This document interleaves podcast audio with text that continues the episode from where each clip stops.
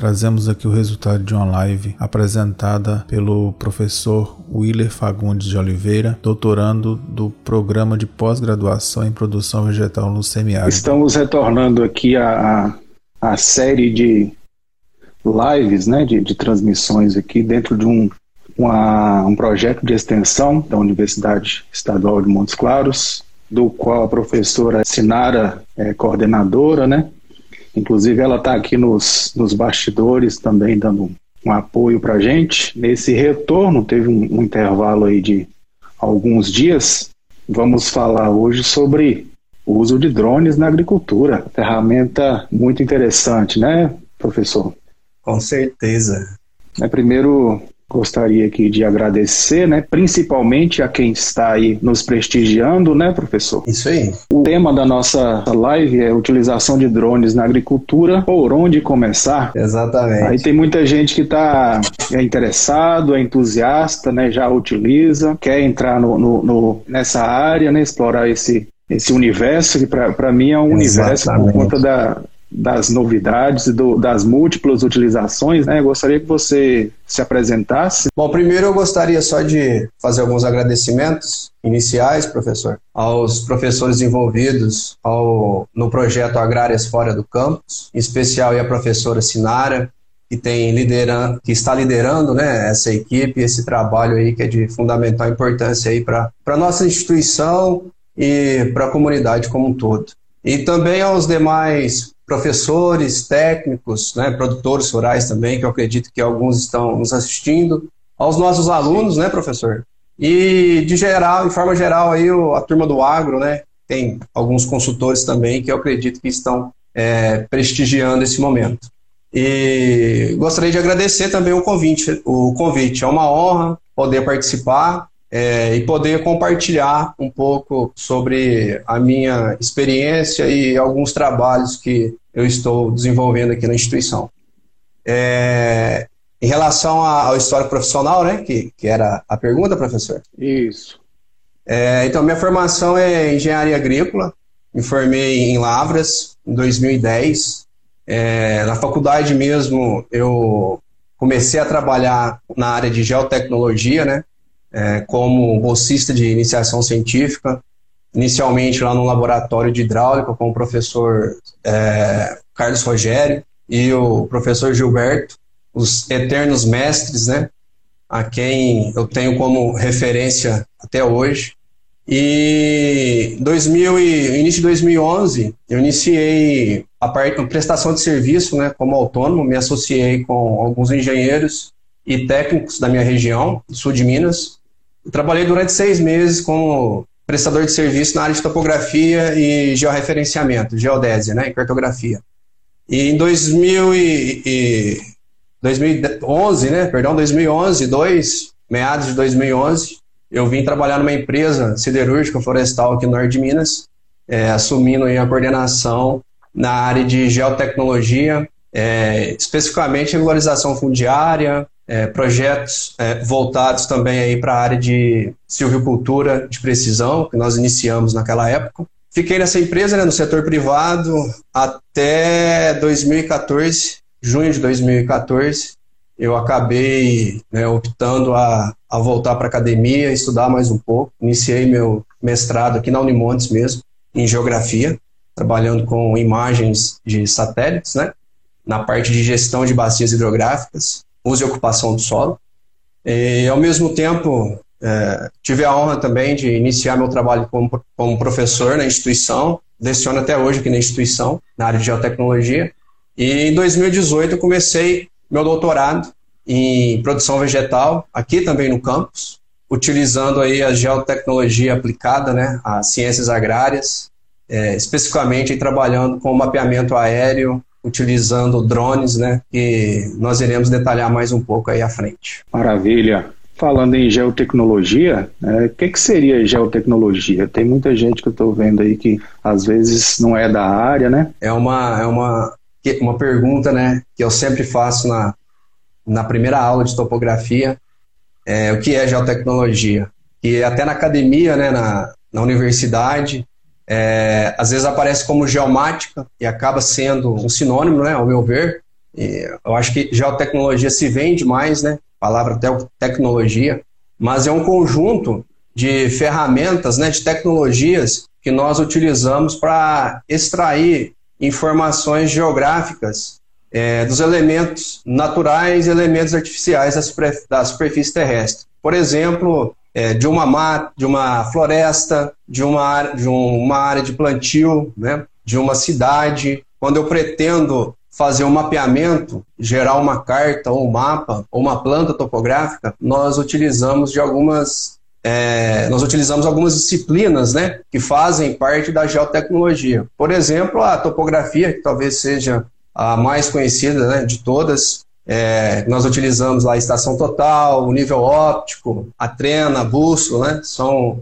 equipamentos, acessórios é, conhecidos pela comunidade. E nós temos também a geodésia, que faz parte aí, é, por exemplo, os receptores GNSS, né, geodésico de navegação. Nós utilizamos esses equipamentos considerando né, o, a geodésia, os conceitos estabelecidos pela geodésia, o modelo terrestre, né, os modelos que representam a superfície terrestre. Temos também a cartografia, que faz parte da geotecnologia, cuja missão principal né, é representar uma área é, num plano, né? Eu tenho, por exemplo, a superfície irregular terrestre e nosso objetivo é representá-la em um plano cartográfico. Aí entra a cartografia que dá um apoio para a gente poder desenvolver esses cálculos, né? E reduzir as distorções que ocorrem na representação de um mapa. É, temos também o sensoramento remoto, e aí entra a utilização dos satélites a nível orbital e suborbital. Então, quando nós falamos de um Landsat, de um Sentinel, de um Cibers, que é um satélite sino-brasileiro, uma parceria com o Brasil e China, nós estamos falando de sensoramento remoto.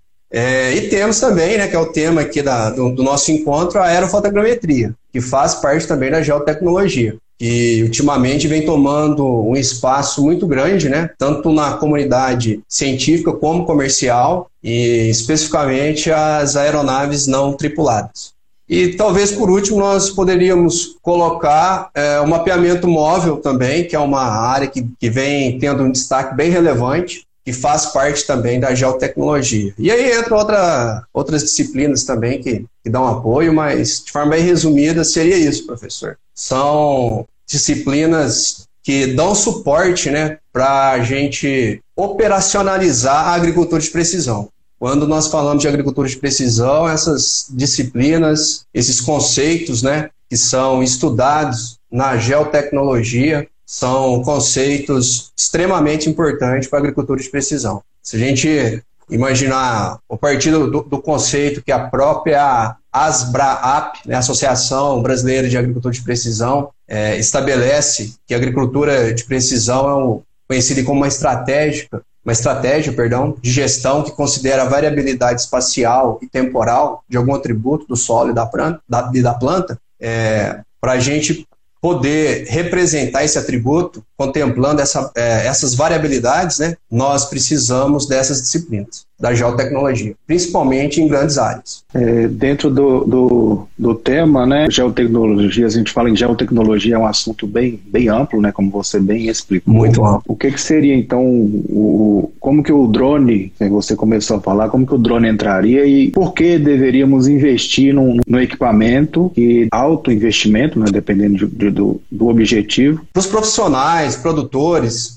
que já estão envolvidos com a agricultura de precisão, que já sabe o que é um receptor GNSS, um monitor de, de plantio, né? o que é uma imagem de satélite. É, a transição para a utilização de um drone não é algo assim impossível, né? Relativamente, eu poderia falar até simples. Mas nós sabemos que tem produtores, né, que infelizmente ainda não usufruem dessa tecnologia, principalmente das principais ferramentas da agricultura de precisão. Então, para responder essa pergunta, é muito interessante e tem que entender também o contexto, né, eu imagino. Mas, de forma resumida, eu, eu, acredito muito na, nas soluções que o drone traz. Por exemplo, né, de poder revelar o que está dando certo e o que está dando errado em uma lavoura.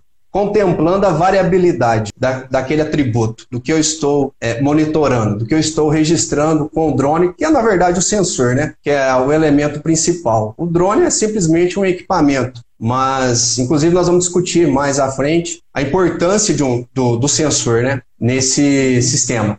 É, eu poderia falar também para um produtor que algumas avaliações né, ou é, monitoramento que são realizadas manualmente, ultimamente essas avaliações estão sendo realizadas com os veículos, né, com as RPAs ou os veículos remotamente pilotados, nos drones. Resumindo, por exemplo, monitoramento de crescimento de uma lavoura, monitoramento de altura, índice de vegetação, é, falhas de plantio, entre outras doenças, né, também, né, ataques de pragas e doenças. E além disso, ele pode revelar também onde o fenômeno está acontecendo, né? O que de errado está acontecendo, onde é, qual é o local, qual é a magnitude dessa ocorrência. E se a gente continuar aprofundando né, nas soluções que essa tecnologia nos proporciona, também poder trabalhar com alguns modelos né, de previsão, modelos preditivos, são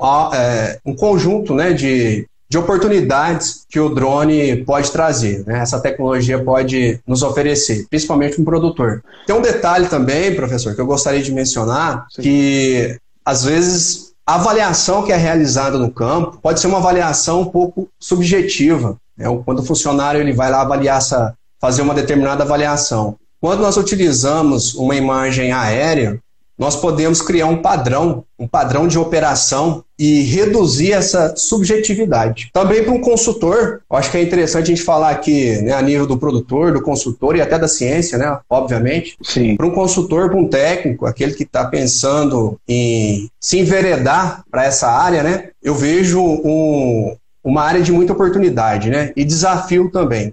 É, é uma área diferente, que traz é, várias informações né, para a gente poder trabalhar, que envolve a tecnologia da informação. É, e além de a gente poder extrair as informações básicas da topografia, delimitar uma área, calcular qual é o tamanho dessa área, o formato, nós podemos também agregar informações agronômicas que isso vai ser uma ferramenta indispensável, ao meu ver, para o agrônomo, né, que vai trabalhar na área de consultoria e extensão rural. E nós, né, da ciência, da universidade, de algum órgão de pesquisa, nós não podemos ficar de fora disso daí. Nós temos que participar, né, dessa vibe. Uhum, é, a ciência, ela, ela tem um dever aí de validar muita operação é, que às vezes está sendo realizada em campo e não tem algum protocolo, é, não foi validado cientificamente, nós devemos dar essa resposta. Acho que seria isso, professor. Se você né, quiser complementar, sinta-se à vontade. Não complementar, Sim. mas é, você vai complementar. Você falou no início aí dos sensores orbitais, suborbitais e depois dos drones. Quando que eu utilizo informações, né, imagens embarcadas em satélites orbitais? Qual que é a diferença? O que, que o drone traz de diferente que compense fazer o investimento? E, e, e como que é a questão? Você pega, por exemplo, o Landsat, que tem, tem sensores que as imagens são disponibilizadas de forma gratuita, Gratuitas, né? né? Uhum. Os sensores embarcados em drones né, trariam de, de, de diferente para compensar o investimento? Então, em relação a, ao sensoramento remoto, aos, aos satélites orbitais, são satélites que ficam orbitando o planeta Terra numa altitude aproximadamente 800 quilômetros. Nós temos satélites proprietários, privados, né, e satélites de acesso governamental, né? Por exemplo, Estados Unidos fabrica, lança satélites, é, a União Europeia, China, Brasil, embora não lança, mas o INPE ele tem essa tecnologia, domina essa tecnologia recentemente foi entrou em é, está disponível a, um conjunto de, de imagens do, do Cibers 4A, mas a, a principal diferença seria a questão da resolução, praticamente, né? Primeiro que você tem a resolução de um, de um satélite, geralmente a nível orbital, você tem nível de 2 metros, no caso do Cibers, você consegue até imagem de 2 metros de resolução. É, do Landsat, 30 metros, Sentinel, 10 metros, por exemplo. E alguns satélites proprietários, aí nós temos a imagem até de 30 centímetros de resolução. Tem a questão também, professor, que é interessante, é a taxa de revisita, né? a frequência de revisita, na verdade. Então, esses satélites eles estão orbitando o planeta e geralmente eles têm uma, uma frequência de revisita que pode variar de 30 dias, 15 dias, e trazendo, comparando, né, o que, que seria, nós teríamos de vantagem para utilizar o drone, é que você tem é, essa autonomia de executar um voo na hora que você desejar, né? Você pode fazer essa programação, ir lá e capturar essa imagem, por exemplo. É, além da, do ganho da resolução espacial, principalmente. Então, nós podemos chegar aí com resolução centimétricas, né? Um centímetro, dois centímetros, seria uma das grandes vantagens, né? Não sei se eu consegui responder bem essa é. pergunta, é. mas basicamente Não, é seria isso. Se for bem sim. É isso, é isso mesmo. É, quais os tipos de drones e as suas aplicações aí você já tinha começado a falar sobre a agricultura de precisão. Então, hoje, acho que seria interessante né, a gente comentar que o, o, o drone em si, acho que eu já falei isso no início, ele não é a, solução. Né? Nós temos que entender que o drone é um, é um equipamento Nele ele carrega um, sensor. Nós precisamos falar também de software que faz né, o geoprocessamento, que vai reunir essas imagens e gerar uma única imagem. E o que é importante também, professor, que são as soluções né, que, que nós conseguimos apresentar para a agricultura, tá? em especial para a agricultura. Quando eu falo em soluções, é aquilo que o, realmente o produtor está querendo é, dessa tecnologia. Ele não quer saber se é um, um drone top de linha, se é um sensor RGB, multispectral, ou se é um LiDAR, ele quer a solução. E eu acho que é isso que nós temos que tentar passar nesse momento. Em relação ao, aos tipos, acho que compensa eu comentar sobre a nomenclatura, né? Às vezes nós deparamos aí com VANT, veículo aéreo não tripulado, é, drone, RPA, WARP, ou aeronave remotamente pilotada. É o que nós vamos encontrar aí no, tanto na área comercial como científica. Mas eu, particularmente, gosto muito do termo drone, né? isso também não, não impacta em muita coisa. Mas, respondendo, né, alinhando a, a essa pergunta, é, os tipos de drones nós poderíamos classificar em, em asa fixa, que seria aquele equipamento semelhante a uma aeronave. Uhum. É, nós temos também o multirotor, inclusive eu estou com aqui ao meu lado, que parece um helicóptero, né? Tem hélice, tem o sensor e temos o híbrido, que, como o próprio nome fala, né, é uma mistura aí do, do, do multirotor com asa fixa. Isso traz ganho na decolagem e na aterrissagem também.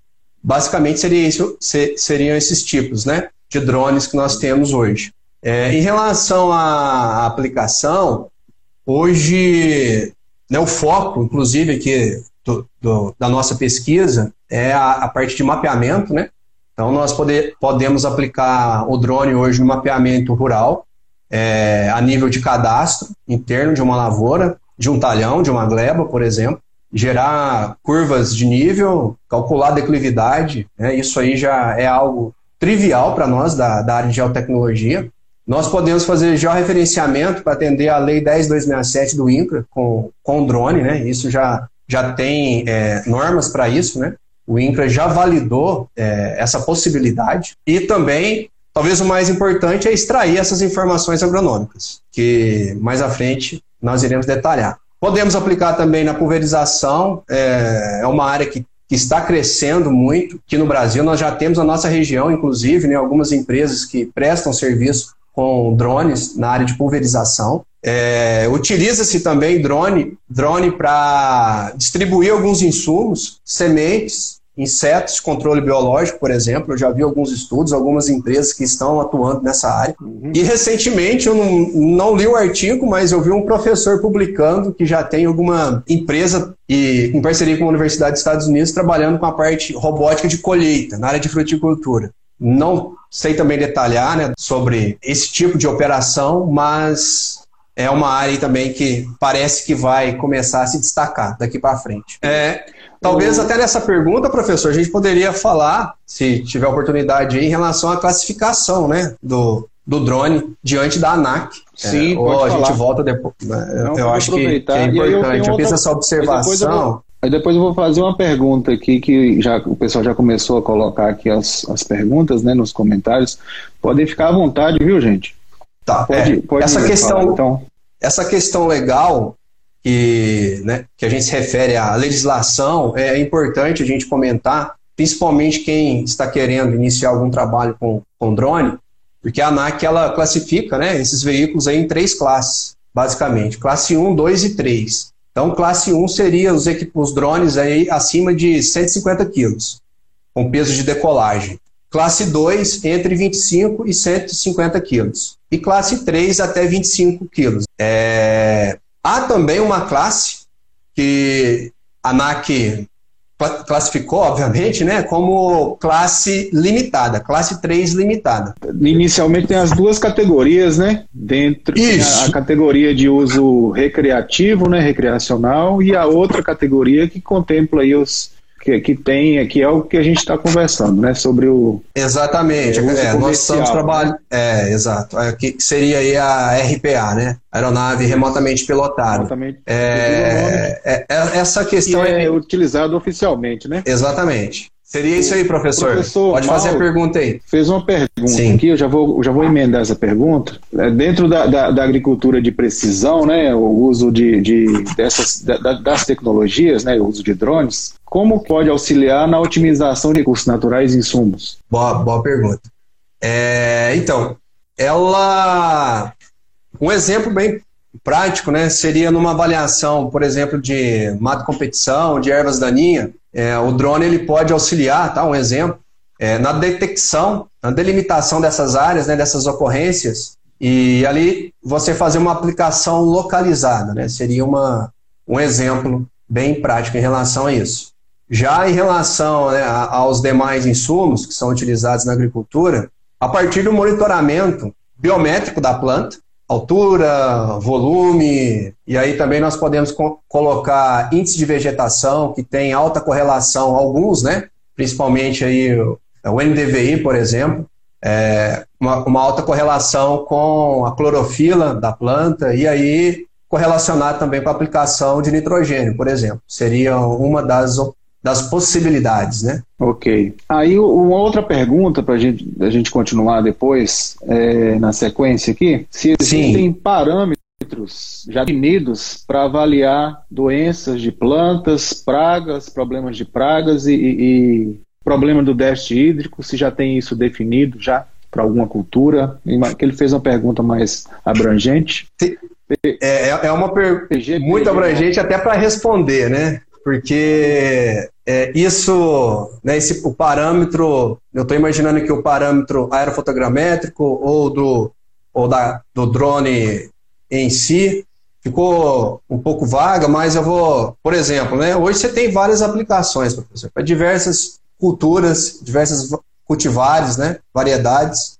É, agora tudo depende qual sensor, né? Qual sensor aí que ele está se refi, é, referindo porque nós sabemos muito bem que o sensor, nesse ecossistema, talvez seja um, do, um dos principais elementos, né? É, mas tem muito trabalho voltado aí na, na parte de monitoramento, detecção de doenças, pragas, manejo de irrigação. Embora não é uma área que eu estou trabalhando, né? Nós vamos chegar lá, é, detalhar mais os nossos trabalhos aqui na universidade, mas dependendo da, da cultura, tem muito trabalho, né? principalmente essas culturas anuais. Soja, milho, por exemplo. Né? Ok. E sobre sensores? Você mostrou aí esse equipamento seu, né? Nativo nele já vem o quê? Já vem um sensor RGB. Já vem... E aí esse sensor RGB dá para você fazer o que com ele? Esse, Quais esse sensor é ele? Sim, é, nós, nós falamos é o sensor de entrada, né? O sensor mais Isso. simples que tem e por ser mais simples, é o mais barato, né? Baixo custo, né? Vamos falar assim. É um sensor que, às vezes, a gente não se atenta né, nas possibilidades que existem utilizando um sensor de baixo custo. Mas hoje, na agricultura de precisão, nós estamos utilizando mais o sensor RGB para o monitoramento de atributos biométricos da planta. Por quê? Ele registra uma pequena faixa né, do espectro eletromagnético por exemplo, a, o, como o próprio nome fala, né, o R, o verde, o, o vermelho, né, o G, o, o, verde e o B de azul, né, o red, green, blue. É, ele tem essa limitação da quantidade de bandas que são registradas né, neste sensor, mas as aplicações são várias, inúmeras. Inclusive, oh. é, nós, a gente está trabalhando, né? Isso, nós vamos, vamos falar, daqui, falar a daqui a pouco. Beleza. O que é necessário para a gente começar? Eu tô, tô querendo trabalhar, eu quero, gostei dessa, de, dessa tecnologia e eu tô querendo trabalhar. é, acho que seria importante, nós estávamos falando, antes de responder essa pergunta, comentar o, sobre os demais sensores, né? Além do sensor RGB, nós temos também o sensor RGB modificado, que aí nós conseguimos é, extrair uma banda, por exemplo, do azul e acrescentar o infravermelho. Inclusive, nós temos esse sensor, né? Aqui na instituição. Sem querer fazer. Exatamente isso aí. Né? Sem querer fazer a propaganda. É, eu vou falar pela ordem, né? Aqui, até em relação a custo, né? Também. Acho que seria importante a gente abordar isso aqui. É, nós temos também um sensor multiespectral, que aí nós já temos a banda RGB, as bandas, né? RGB e infravermelho, é, também, que fazem parte de, deste sensor. É, temos também o sensor hiperespectral e tem os termais, né? O sensor termal, que é um sensor também que é utilizado na, na agricultura de precisão, que é possível você acoplar esse sensor no drone e principalmente o pessoal aí que pretende trabalhar com a parte de manejo de irrigação, déficit hídrico, né? É, eu acho que é um sensor que com certeza contribui muito né, é, para essa área.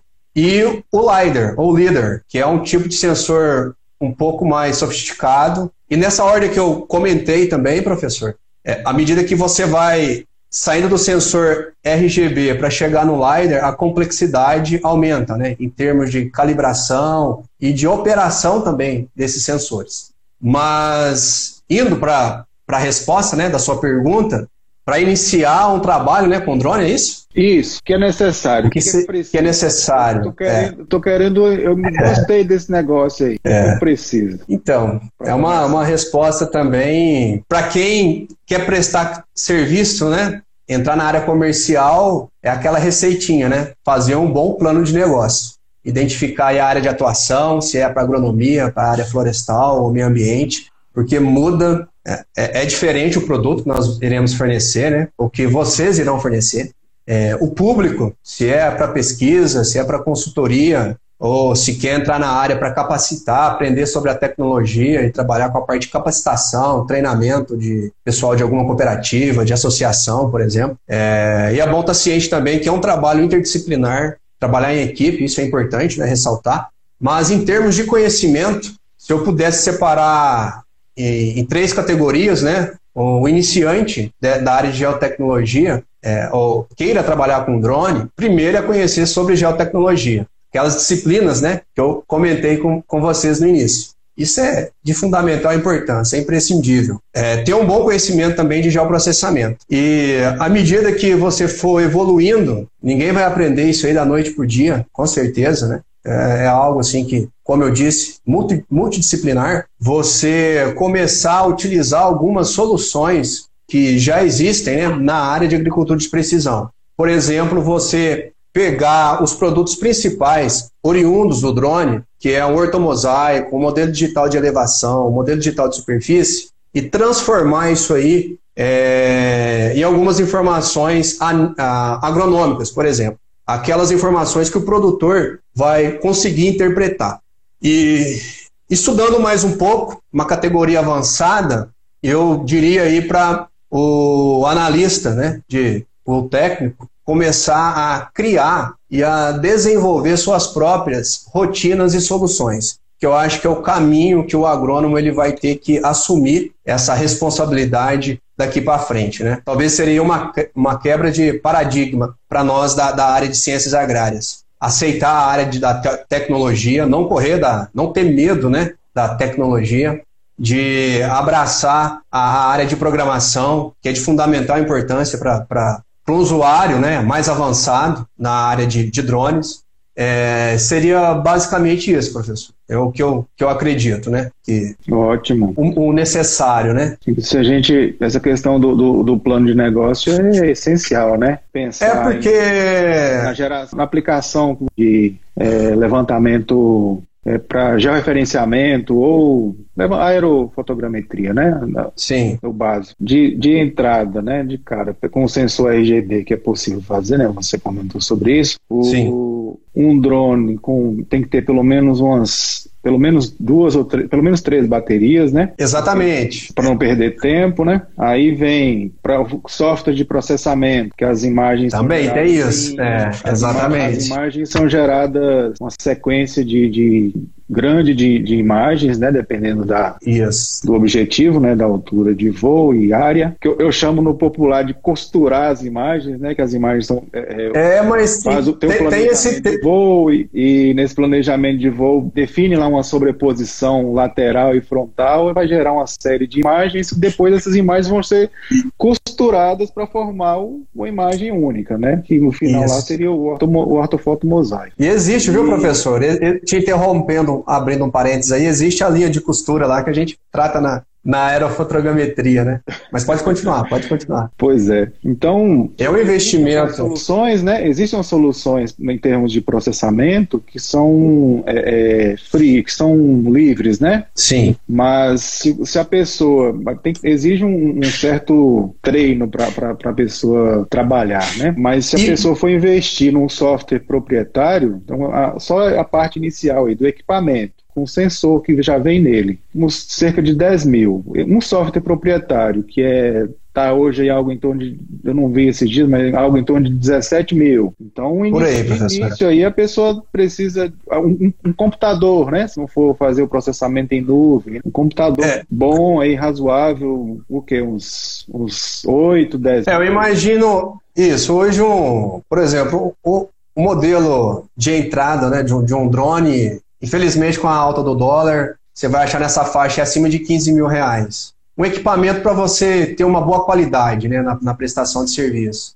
Mas o software, como você disse, né, uns 19 mil reais aproximadamente, eu imagino. Deve estar tá saindo hoje. É, e um computador com uma memória SSD, 16 GB de RAM, uma placa de vídeo, é interessante, né? Quem está nos ouvindo está ciente disso que não é qualquer computador que vai processar essas imagens, senão você vai investir numa tecnologia e vai ficar um pouco frustrado, né? Com, com o resultado, com a lentidão no processamento. Um computador, então, nós podemos colocar aí na faixa básica aí de 6, 7 mil reais, é um investimento mínimo dos 42 mil reais. Óbvio que nós temos algumas alternativas, professor. Já existe hoje um, um software né, de geoprocessamento dessas imagens né, aerofotogramétricas. É, o Open Drone Map é um software open source, um software livre, que o usuário ele pode né, baixar lá e instalar no seu sistema.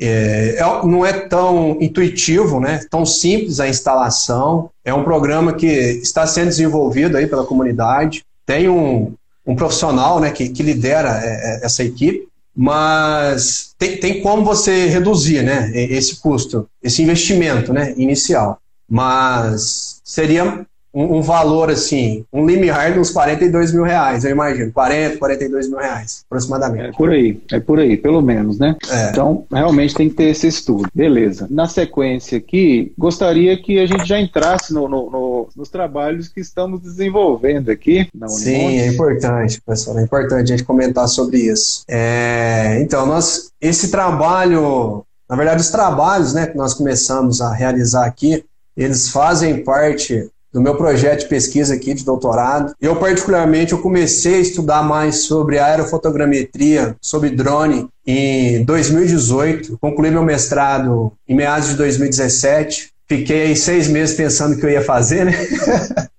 Refletindo um pouco.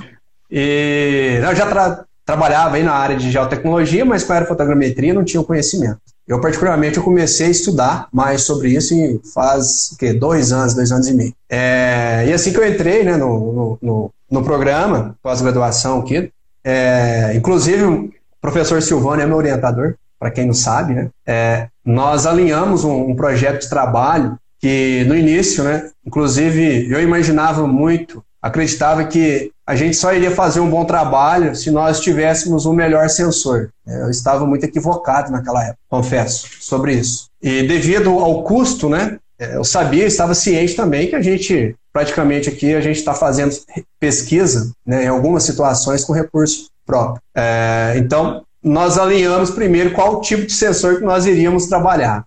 E, obviamente, a gente tinha condições naquela época de trabalhar com sensor RGB e conseguimos comprar, naquela época, com muito sacrifício, aí, um, um sensor RGB modificado. É, fomos definindo, né, professor? Traçando esse, definindo esse plano de trabalho, fazendo uma revisão de literatura e chegamos à conclusão que investir na, na área de avaliação, de mensuração de atributos biométricos da planta seria uma boa opção. E para a gente apresentar essas soluções, avaliar esses atributos, a ideia inicial, e é o que nós estamos fazendo, é desenvolver essas soluções em plataformas livres, open source, rotinas, script, por exemplo, né?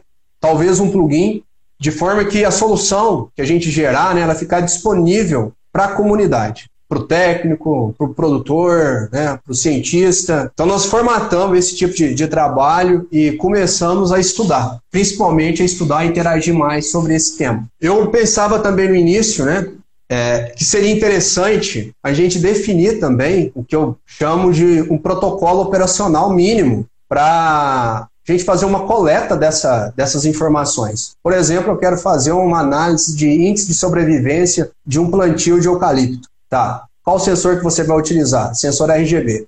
Qual é o GSD? Qual é a altura de voo? Qual é a sobreposição?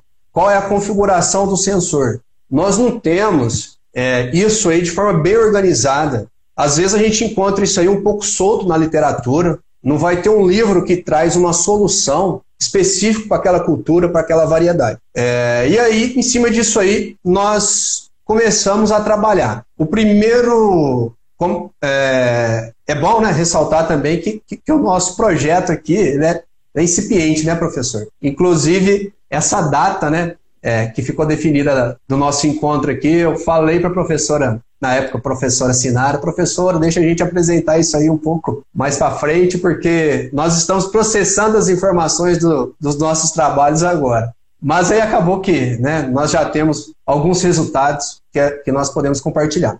O, o primeiro trabalho que nós desenvolvemos. Só, só, interromper aqui, tem uma pergunta Sim. do Dalton Caldeira, é, onde podemos ter acesso a essas pesquisas? Aí tem um, inclusive um, um, um artigo né, que está está em fase final de tramitação. Bom, as nossas soluções, sim, isso, é, exatamente. É o que eu ia comentar. O primeiro produto, né, que foi, nós desenvolvemos aqui, o primeiro artigo, ele, né, ele vai ser publicado, eu acredito, no, no próximo mês, talvez, que é, né, esse, esse trabalho, ele é fruto de uma disciplina que eu, que eu fiz no, no doutorado, no programa de, na verdade, como aluno no programa de, de mestrado, disciplina isolada também, isolada. é, isolada, lá no, no programa de modelagem computacional que é da Unimontes. E é uma disciplina de visão computacional e na época o professor, o professor Antônio, né, que inclusive agora é nosso parceiro aí de trabalho, nos deu um, um desafio para trabalhar, para apresentar né, um, um, produto, um artigo, uma solução que contemplasse aí as técnicas de visão computacional. E naquela época eu não tinha o um equipamento ainda, eu entrei em contato com uma empresa da área florestal que nos passou as imagens né, de, de um voo que eles fizeram na área de eucalipto para monitoramento de, de inventário, de, de índice para gerar índice de sobrevivência, né? Inventário florestal. E essa imagem era de um, de um plantio, né? De, com 180 dias. E nós começamos a trabalhar. É, e qual é a solução, né? Que nós conseguimos chegar? Nós desenvolvemos uma rotina que o usuário ele só precisa do ortomosaico, né? Do ortomosaico RGB. Ele insere isso no computador, no programa, é, e ele clica, ele seleciona uma única planta e a rotina ela faz a contagem né, dessas plantas, faz o, o inventário da quantidade de plantas naquela gleba de interesse, é, identifica onde tem, onde não tem planta, a quantidade, as falhas né, de plantio também, que é uma informação muito relevante para a área florestal, gera o índice de sobrevivência, gera o índice de vegetação também, é, oriundo do, da, da imagem RGB, e isso aí simplesmente com um único clique, com, com, com um único clique na imagem. Né? O que, que eu quero dizer com isso, professor? Que é uma rotina muito intuitiva, fácil de ser operada. Né? Você não precisa de um usuário é, treinar, capacitar o usuário na íntegra sobre a geotecnologia. E isso é, é algo que tem muita relevância dentro da, da ciência. Você criar uma metodologia, primeiro de aquisição e também de processamento, e gerar essas informações. É, no caso, voltado para a área de, da engenharia florestal, né? e também no âmbito das ciências agrárias. Felizmente não vai ser possível continuar. É, agradeço a atenção de todos. O professor Willer também pediu aqui para agradecer e pediu desculpas né, por, pelo problema da conexão. E muito obrigado pela atenção.